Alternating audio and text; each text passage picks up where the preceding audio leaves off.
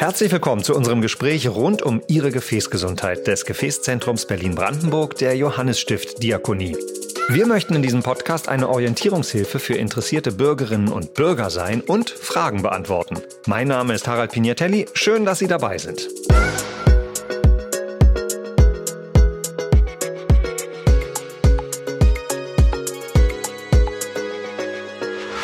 Und ich unterhalte mich jetzt mit Herrn Dr. Dirk Rolfs Meyer, Chefarzt an der Klinik für diagnostische und interventionelle Radiologie am Evangelischen Krankenhaus Hubertus. Und, das kommt noch on top, er ist Mitglied der Berliner Röntgengesellschaft und Mitglied der Deutschen Röntgengesellschaft. Herzlich willkommen, schön, dass Sie bei uns sind. Ja, wunderschönen guten Tag. Viele Fragen vorbereitet, äh, Fragen, die sicherlich auch von unseren Zuhörern kommen. Ganz oft fällt das Wort Stent und mittlerweile auch das, äh, die Worte Drug-Eluting Balance.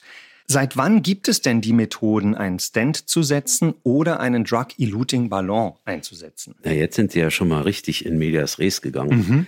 Also das, um was wir reden, das ist eine minimalinvasive perkutane transluminale Angioplastie. Kein Schwein hat mich verstanden. Nee. Ja. Ähm, perkutan bedeutet durch die Haut. Angioplastie bedeutet das Gefäß verändern. Nicht? Und insofern, das machen wir durch ein Schlüsselloch. Und da gibt es verschiedene Methoden und die Hauptmethoden sind sicherlich äh, zu nennen die Ballondilatation, dass man ein Gefäß wieder aufmacht, insbesondere bei einer Schaufensterkrankheit mit einem Ballon. Und wenn das nicht hält, dann setzt man einen Stent ein. Und Ihre Frage war ja, seit wann es die Methode mhm. eines Drug-Eluting-Ballons gibt. Ja, das hat sich äh, so in den letzten zehn Jahren insbesondere für die peripheren Gefäße entwickelt. Also die äußeren? Die äußeren Gefäße, also insbesondere so die Beckenbeingefäße, nennen wir sie mal so. Und diese Gefäße, die gehen ja insbesondere bei Rauchern oder bei Diabetikern oder andere äh, Patienten, die eben anderweitig äh, Gefäßerkrankungen haben, gehen die ja zu. Mhm. Und man kann ja nicht mehr laufen. Und wer rastet, der rostet. Und das ist genau das Problem.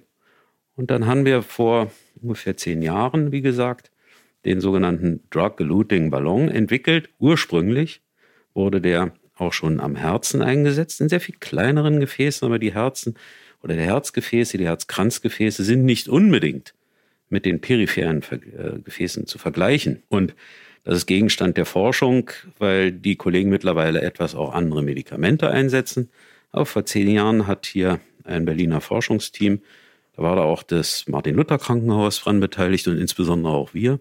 Wir haben herausgefunden, dass ein sogenannter medikamentenbeschichteter Ballon eben teilweise besser wirkt als ein medikamentenbeschichteter Stent. Das heißt, medikamentenbeschichtet, ein Ballon, der das dann wahrscheinlich so peu à peu abgibt, dieses Medikament, oder alles auf einmal? Alles auf einmal. Mhm. Also es ist ein, eine Trägersubstanz entwickelt worden, sehr kunstvoll entwickelt worden, auf einen Ballon heraufgelegt worden. Ähm, diese, äh, dieser Ballon, der wird ja dann durch das Gefäß an die Stelle der Aufweitung gebracht. Also man darf dieses Medikament, dann was dann darauf benetzt worden ist, darf sich dann auf dieser Strecke ja nicht irgendwie mal in Wohlgefallen auflösen. Mhm. Das soll ja nur an dieser Stelle appliziert werden. Also ein großer Schritt nach vorne. Ein Riesenschritt nach vorne. Mhm.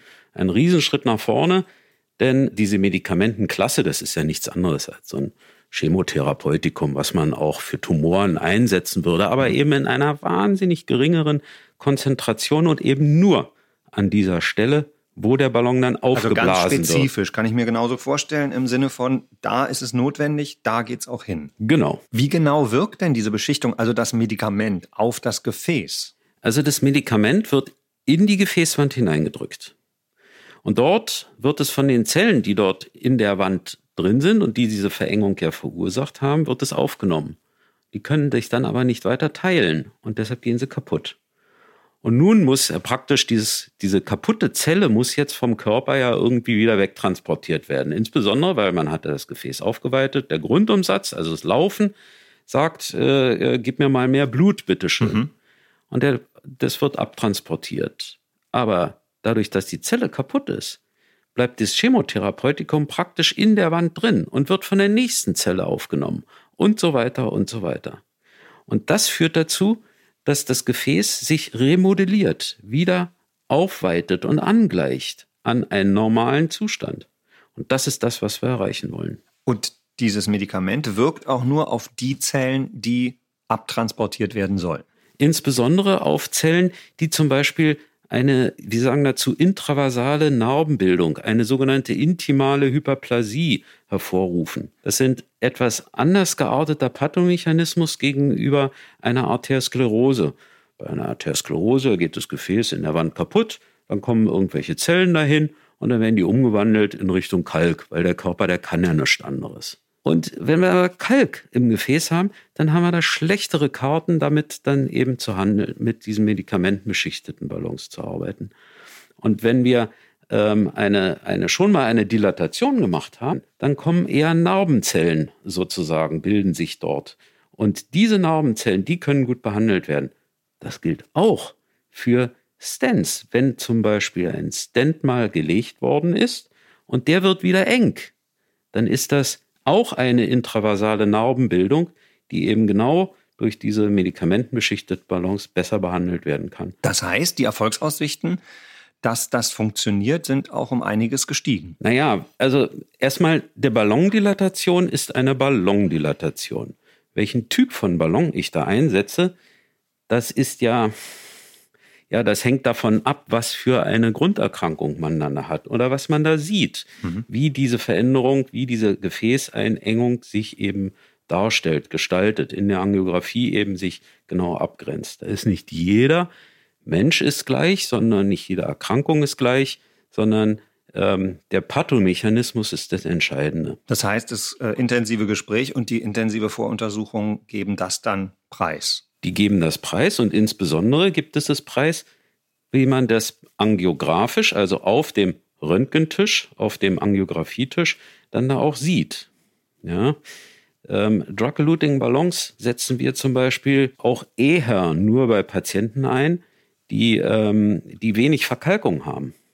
Die also bei denen die Erkrankung erst relativ kurzfristig aufgetreten ist, eng gestellt würde, die spezifische Grunderkrankung haben, die solche Gefäßverengung eben ähm, verursachen können. Also zum Diabetes Beispiel, zum Beispiel. Diabetes, zu viel Blutfette an Bord, mhm. sag ich mal, im Blut selber im Kreislauf drin, die sich dann irgendwohin ablagern. Da gibt es Prädiktionsstellen im Körper.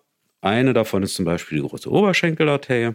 Und dort kann man dann, gerade wenn wenig Verkalkung, wenn es wenig fortgeschritten ist, wenig verkalkt ist das Gefäß, diesen Sockel-Luting-Ballon eben einsetzen. Worin unterscheiden sich denn ein beschichteter Ballon von einem beschichteten Stand? Also bei einem beschichteten Ballon ist der ganze Ballon mit dem Medikament benetzt. Mhm. Und ich mache die ganze Zirkumferenz des Ballons, die Umgebung, die ist, also der Ballon wird ja aufgeblasen, das ist dann so ein langer, ein langer Ballon. Und der ist überall, hat er eine bestimmte Konzentration praktisch. Und die geht in das Gefäß, wird die hineingedrückt. Und die wandert sozusagen dann in das Gefäß hinein. Das Medikament wird da hineingetragen. Beim Stent ist es so, dass ich ja nur die Maschen, das, ein Stent ist ja ein Gittergewebe, äh, mhm. und dort sind nur die Maschen benetzt. Und nur an den Stellen, an denen die Maschen eben dann die Gefäßwand berühren, kommt es zu einer ähm, Übertragung von diesem Medikament. Handelt es sich da immer um das gleiche Medikament oder ist das dann auch spezifisch für den bestimmten Fall? Also es gibt ausgelegt? jetzt zwei Medikamente, die eben für solche Ballons verwendet werden. Und das Hauptmedikament, was wir für die Peripherie verwenden, nennt sich Paclitazel. Kein Schwein kann sich das mhm. merken. Das ist ein Chemotherapeutikum, sagte ich schon, welches in einer super, super niedrigen Konzentration eben angewandt wird. Kann mir vorstellen, dass viele jetzt sagen, okay, kann ich mir vorstellen, aber hat das mit Nebenwirkungen zu tun? Muss ich Schmerzen befürchten, wenn ich äh, so eine OP vornehmen lasse? Also Dazu muss man vielleicht erstmal sagen, dass man ja so eine PTA ähm, durchaus ähm, ohne eine Betäubung eben durchführen lassen kann. Ganz kurz nochmal nachgehakt, PTA für alle, die es noch nicht gehört haben. Ja, das ist das Grundverfahren, ne? die mhm. perkutan transluminale Angioplastie. Danke sehr. Ähm, ah, zu mir kommen Patienten, die, die sagen halt, oh, ich will davon nichts spüren und äh, äh, Doktor, setzen mich unter Narkose und dann ist alles gut. Und ich sage dazu, nee, nee, also so einfach ist das nicht, weil genau den Wert der Methode, den wir über die Narkose ähm, eben uns, uns weggeben, nämlich dass der Patient ja davon etwas oder vermeintlich etwas spüren könnte, das sagt uns ja, oh, jetzt hast du aber einen blöden Fehler gemacht. Hm. Also das, was man, was wir betäuben, das ist die Zugangsstelle, wo wir in das Gefäß hineinpieken. Der Mensch hat außen seine Nervenzellen, nicht in dem Gefäß. Und deshalb kann man in dem Gefäß alles Mögliche machen, ohne dass jemand was mitkriegt. Mhm. Na klar, kannst ein bisschen drücken, wir das Gefäß aufdrücken. Dann spürt der Körper ja an der Stelle, ups, jetzt hat sich aber was verändert, jetzt wird's weiter, da greift der Ballon. Das ist richtig. Aber alles andere, wenn er zum Beispiel sagen würde, oh, jetzt piekt es im Unterschenkel, kann ja nicht alles beobachten. Man geht damit zu einem langen Draht drin. Patienten sagen, oh, drei Meter Draht, sowas brauche ich doch gar nicht, will ich hm. doch gar nicht haben.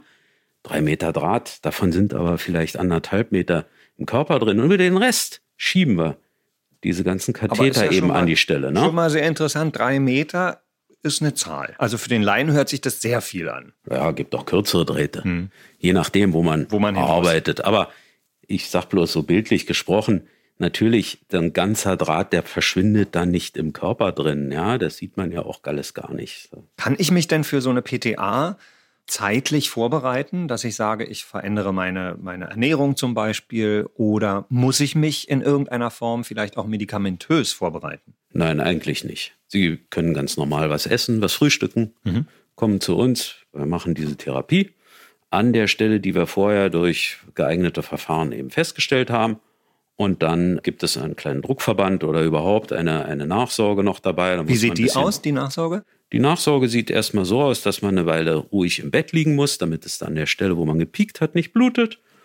Und dann guckt man halt nach, dass da alles in Ordnung ist. Ansonsten, bitteschön, äh, sollte der, der Patient danach dann eben auch wieder am nächsten Tag anständig laufen, den Grundumsatz erhöhen und sich wohlfühlen. Also auch eine Idee Sport treiben oder den Sport weitermachen, den man äh, immer gemacht hat. Ja, gerade. Mhm. Ja, natürlich. Blutverdünner müssen nicht genommen werden hinterher. Blutverdünner müssen genommen werden, mhm. sollen auch genommen werden, weil die Grunderkrankung, die ist ja erstmal nicht weg. Man hat ja die Arteriosklerose im weitesten Sinne. Also insofern ist eine lebenslange Blutverdünnung, eine Plättchenhemmung sicherlich erforderlich. Und weil wir diesen Drug-Eluting-Ballon eingesetzt haben, müssen wir zumindest eine gewisse Zeit lang, eben sechs Monate sagen wir ungefähr danach, ähm, eben noch ein zusätzliches Medikament nehmen, einfach um die Überbrückung dieses ganzen Medikamentes, die Wirkung eben zu mhm. unterstützen. Auf welche Risiken machen Sie aufmerksam, wenn Sie äh, über diese, diesen Eingriff sprechen mit den Patienten? Naja, es gibt in der letzten Zeit, das ist jetzt schon zwei Jahre her ungefähr, gab es eine Studie, die hat gesagt, oh Mann, das ist aber fürchterlich, Drug-Eluting-Ballons, die erhöhen die Amputationsrate. Da gab es viele Leute, die haben in anderen Studien nachgeschaut. Das ist eines der ja best untersuchtesten Medikamente oder Medikamente im Einsatzgebiet lokal. Ähm, und die sagten, nein, nein, also da habt ihr euch mal was verirrt. Hm. Aber nichtsdestotrotz haben sich äh, bestimmte ähm, Zulassungsbehörden darauf gestürzt, haben gesagt, oh, das ist aber gefährlich und kann man nicht einsetzen. Also wir weisen natürlich die Patienten auf diese Studienlage hin, haben aber noch nie in unserem sehr umfangreichen Patientengut äh, diesbezüglich halt negativer gesehen. Also insofern. Man wird aufgeklärt. Man wird aufgeklärt, jawohl. An dieser Stelle schon mal ganz herzlichen Dank für diese interessanten Einblicke in Ihre Arbeit und das, äh, was auf einen Patienten zukommen kann und äh, wie es dann auch wirkt. Vielen herzlichen Dank. Wenn Sie noch weitere Fragen haben, erreichen Sie das Gefäßzentrum Berlin-Brandenburg im Evangelischen Krankenhaus Hubertus unter 030 81 008 236. Weitere Informationen und Kontaktmöglichkeiten finden Sie in den Show Notes.